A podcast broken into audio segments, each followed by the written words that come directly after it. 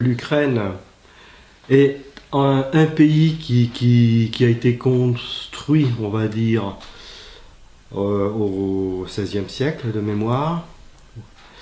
Euh, c'est un pays qui est composé de deux parties distinctes. Une partie euh, tournée vers l'ouest, donc on pourrait dire que l'on pourrait qualifier aujourd'hui de pro-occidental, et une partie orientale du pays qui est russophone, russophile, et qui est d'origine slave orthodoxe et qui est naturellement tournée vers la Russie.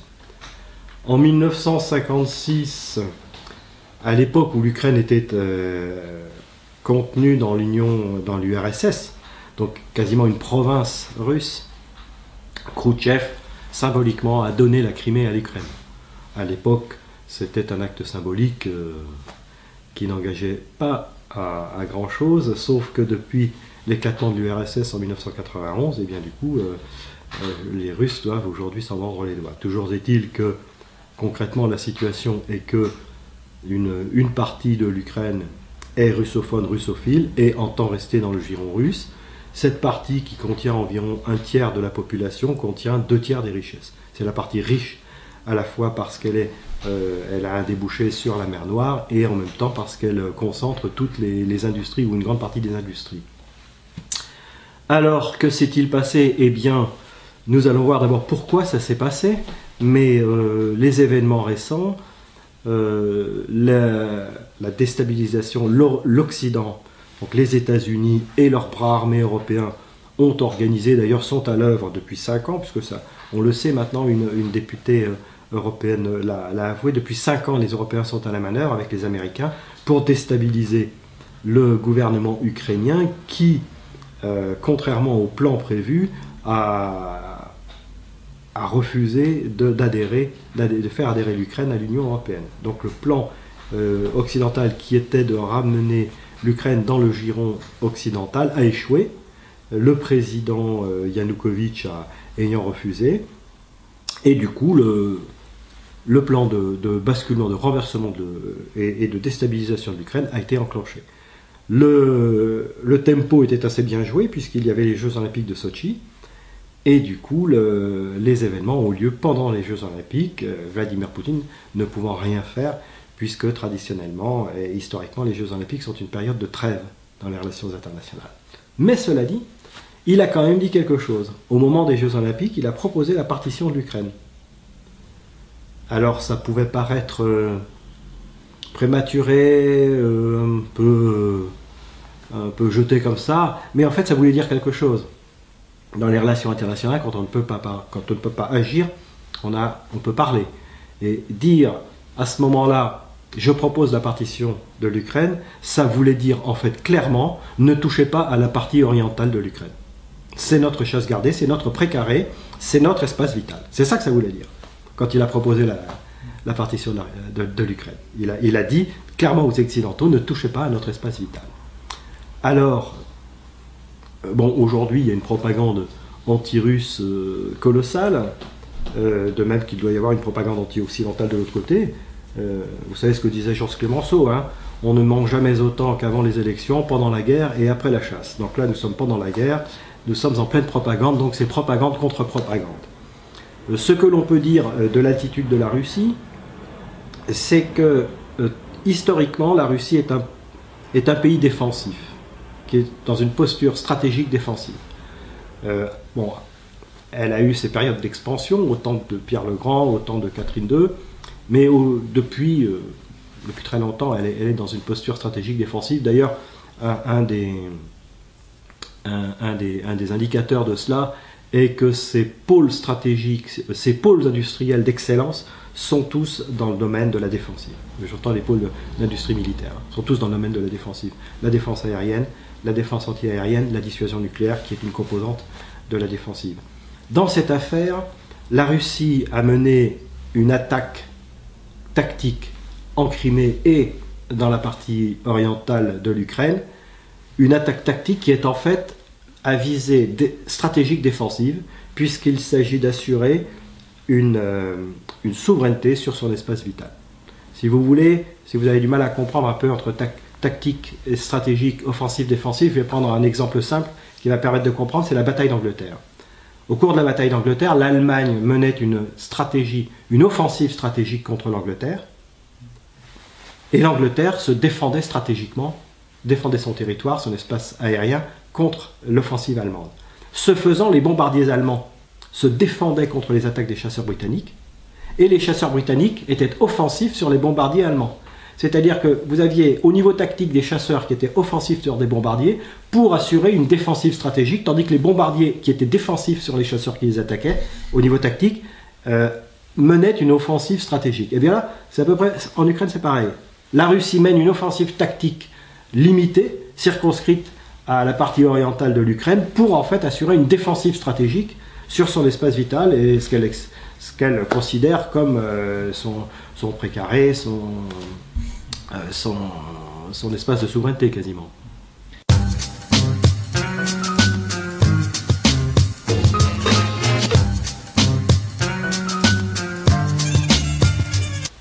Alors quand j'étais jeune colonel à Taverny en 1997, un général de l'armée de l'air que j'aimais bien et qui m'aimait bien, je l'avais connu comme cadre à Salon de Provence quand j'étais élève, m'avait conseillé ce livre, Le Grand Échiquier de Zbigniew Brzezinski. Il m'avait dit, Chama, il faut que vous lisiez ce livre, c'est Mein Kampf, avec l'humour qu'il caractérisait. Donc effectivement, j'ai lu ce livre, et effectivement, c'est Mein Kampf. Zbigniew Brzezinski, donc dans ce livre, est, Monsieur Brzezinski, qui était conseiller de, des différents présidents US. De Carter, président de trilatéral, etc. et il est toujours très écouté. Lorsqu'il parle, tout le monde l'écoute car c'est un grand géostratège. Monsieur Zbigniew Brzezinski, dans ce livre, décrit ce qu'il faut faire pour que les États-Unis restent les maîtres du monde au XXIe siècle. Et il fait le constat suivant, c'est que le centre du monde, c'est le continent eurasiatique. Donc il dit, qui gouverne l'Europe de l'Est gouverne le continent eurasiatique, qu'il appelle le Heartland. Qui gouverne le Heartland domine l'île monde, et qui gouverne l'île monde domine le monde. Alors il fait une analyse du continent eurasiatique, et en particulier il définit le concept d'acteur géostratégique et de pivot géopolitique. Alors les acteurs géostratégiques, euh, il y en a cinq, la France, l'Allemagne, la Russie, la Chine et l'Inde. Alors maintenant la France, on peut l'écarter, puisque avec, depuis Sarkozy, la France n'existe plus. Et avec Hollande, c'est pareil. En revanche, les pivots géopolitiques, comment les définit-il d'abord? La notion de pivot géopolitique, là je le cite, désigne les États dont l'importance tient moins à leur puissance réelle et à leur motivation qu'à leur situation géographique sensible et à leur vulnérabilité potentielle, laquelle influe sur le comportement des acteurs géostratégiques. Le plus souvent, leur localisation leur confère un rôle clé. Donc, les cinq pivots géostratégiques du, euh, du continent eurasiatique, selon Brzezinski, est l'Ukraine, l'Azerbaïdjan, la Corée, la Turquie et l'Iran. Ukraine, Azerbaïdjan. C'est pas là qu'il y a eu des révolutions oranges, il me semble. Dans les deux, hein, je crois bien. Hein, voilà. Donc, euh, et que dit-il à propos de l'Ukraine, M. Brzezinski? L'indépendance de l'Ukraine modifie la nature même de l'État russe. Donc évidemment, l'objectif est de contraindre la Russie et la Chine. La Chine qui à l'époque n'était pas encore euh, aussi puissante, mais qui quand même, dont on sentait qu'elle allait émerger. De ce seul fait, cette nouvelle case importante sur l'échiquier eurasien devient un pivot géopolitique. Sans l'Ukraine, la Russie cesse d'être un empire en Eurasie. Et quand bien même elle s'efforcerait de recouvrir un tel statut, le centre de gravité en serait alors déplacé, et cet empire pour l'essentiel asiatique serait voué à la faiblesse, enchaîné dans des conflits permanents avec ses vassaux agités d'Asie centrale. Ceux-ci n'accepteraient pas sans combattre la perte de leur indépendance récemment acquise. Alors il parle aussi à un moment donné du, euh, des mouvements islamistes au sud de, la Russie euh, comme un, un, élément sur lequel on peut s'appuyer. Le sort de l'Azerbaïdjan et de l'Asie centrale, à l'égal de celui de l'Ukraine, dictera ce que sera ou ne sera pas la Russie à l'avenir. Voilà l'analyse que fait M. Brzezinski. Et donc, on voit bien que tout ce qui se passe, tout ce qui s'est passé en Azerbaïdjan avec la révolution colorée, tout ce qui se passe en Ukraine depuis la première révolution colorée jusqu'à celle-ci, est clairement définie dans un plan. Il faut lire Mein Kampf. C'est important de savoir où l'on va. Voilà. En finançant, on peut le dire, hein, ils ont été financés, y compris les milices nazis, y compris les mouvements nazis, donc ça ne dérange personne d'avoir des nazis euh, en Ukraine euh, qui euh, combattent de la liberté. hein.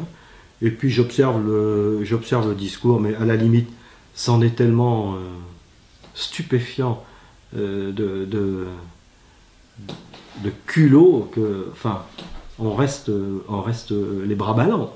Quand j'entends Fabius aujourd'hui qui dit qu'il faut s'en remettre au droit international, alors que le même, il y a quelques mois, disait on n'a pas besoin de l'ONU pour intervenir en Syrie, mais enfin, c'est, on, on est dans, dans un conte pour, dans un mauvais conte pour enfants. Quoi. C'est, c'est- Il y a une schizophrénie qui est un peu ah, visible. complètement, c'est- Ouais, non, là, là, on sent bien. Si vous voulez, on sent la, la fin d'un système. Il n'y a plus de cohérence dans la parole, plus de cohérence, dans, cohérence dans les actes. Il n'y a plus de cohérence de- dans les justifications, dans les. On fait n'importe quoi. On est agité par, euh, par les marionnettes de- des États-Unis. On fait n'importe quoi. On justifie ça n'importe comment, toujours en essayant de s'accrocher aux droits de l'homme, car la France, euh, hein, toujours pays des droits de l'homme. Alors, d'un côté, on dit il faut se passer de l'ONU pour renverser un dictateur au nom des droits de l'homme. De l'autre côté, on dit il faut s'en remettre au droit international pour empêcher euh, une intervention au nom des droits de l'homme.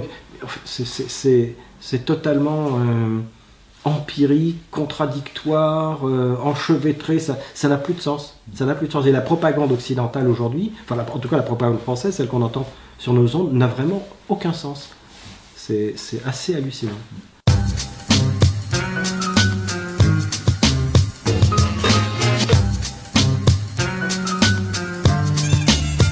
Pour l'instant, nous en sommes au stade des menaces. Euh, là, euh, si vous voulez, je pense qu'au niveau économique, euh, nous sommes un peu comme au moment de la guerre froide sur le plan militaire, hein, c'est-à-dire dans la, la- la- l'autodestruction mutuelle.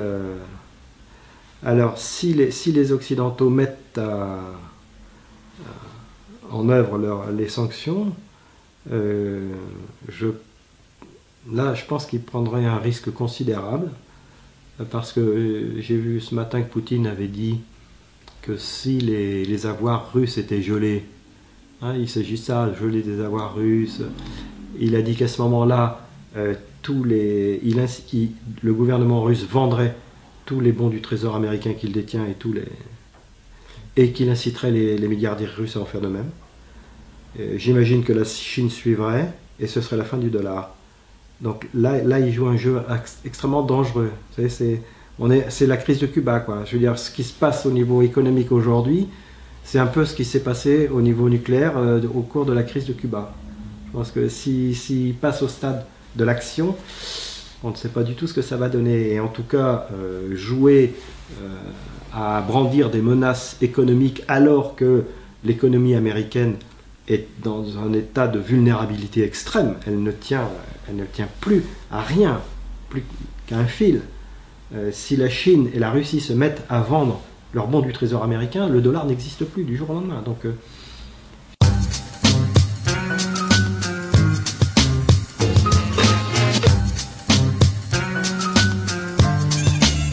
Et sur le plan militaire, on est euh, devant un fait accompli.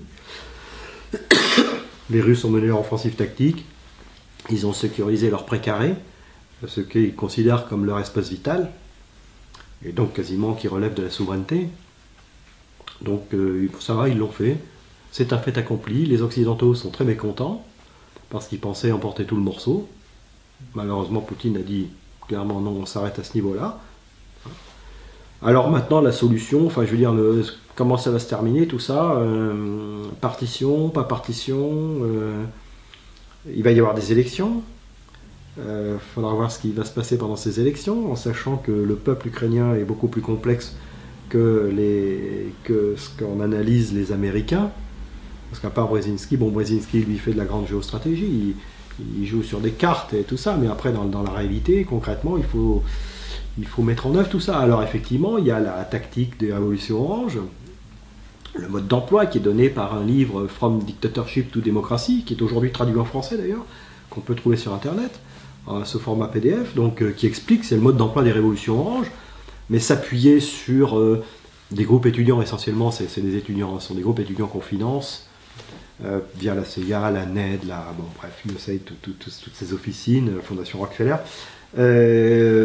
Ça n'est pas remuer la population en entier. Or, la population ukrainienne est quand même assez indépendante, d'un esprit assez indépendant, voire même très indépendant. L'histoire de l'Ukraine s'est constituée sur cet esprit d'indépendance. Et il n'est pas certain que même ayant renversé Yanukovych, euh, on l'a vu instrumentalisé par, euh, les États-Unis et, l'Europe, même ayant fait cela, les Ukrainiens euh, veuillent se jeter dans les bras de quelqu'un d'autre, d'occidental en l'occurrence, euh, quand on sait euh, comment les, pays de l'Union européenne, euh, enfin ce qu'ils deviennent aujourd'hui en, pleine crise économique. Quand on voit que la Troïka, enfin le FMI commence à proposer des prêts à l'Ukraine, on se dit oh là là, ça, oui, ils sont mal partis les Ukrainiens, parce que si le FMI s'en mêle, c'est vraiment très très mauvais signe pour eux. Donc l'avenir nous dira si l'intégrité de l'Ukraine sera gardée. Oui, mais, honnêtement, je pense que les deux, les deux scénarios sont à peu près aussi vraisemblables l'un que l'autre.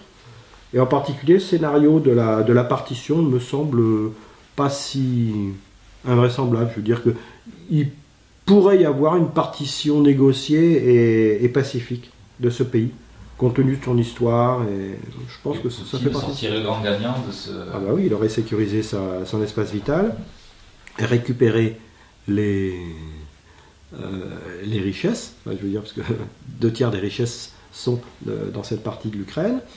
Et puis après, le reste, eh bien maintenant, il faudrait que les autres euh, payent le gaz au prix, fort.